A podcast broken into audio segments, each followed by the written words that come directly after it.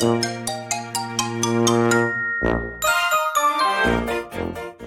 はようございます。たかしです。本日は1月11日水曜日、仕事始めに読んでおきたい厳選ニュースをブルームバーグからお届けします。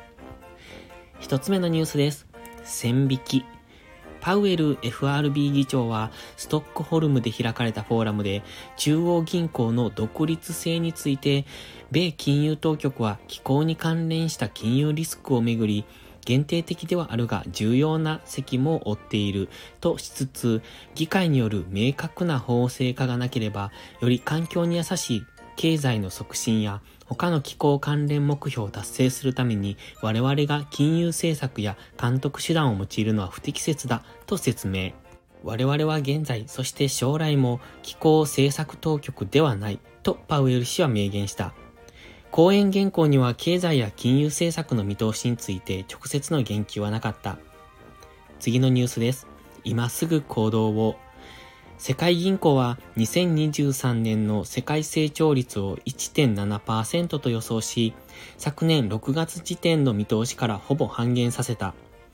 予想通りなら2009-10年の両年の縮小に次ぎ、過去30年ほどで3番目の低成長となる。24年の成長率見通しも引き下げ、インフレ高止まりや金利上昇などを主要な理由に挙げた。ロシアのウクライナ侵攻の影響と投資減少も指摘した。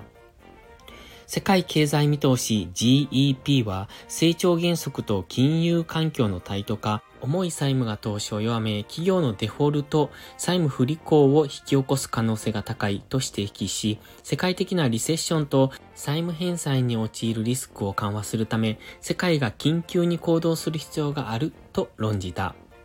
次のニュースです。6%説。JP モルガンチェイスのジェイミー大門最高経営責任者は、米金利が現在の想定を上回る水準まで引き上げられる必要があるかもしれないと述べた。ただ、自身は昨年の利上げの効果を見極めるため、引き締め中断を望むと表明した。現在の予想が正しく、政策金利が5%程度まで引き上げられる確率は50%で、6%まで引き上げられなければならない確率も50%あると、大門氏が10月放映された FOX ビジネスとのインタビューで語った。次のニュースです。20%削減。米国最大の暗号資産交換業者コインベースグローバルは従業員の約20%に相当する950人程度を削減する。仮想通貨相場の低迷で同社は再び人員カットに踏み切る。共同創業者のブライアン・アームストロング CEO は、業界全体の不振を乗り切るために必要な措置だったと説明した。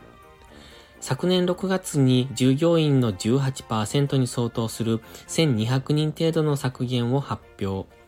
同年11月にはさらに60人を削減した。同社は今後複数の事業プロジェクトを中止する。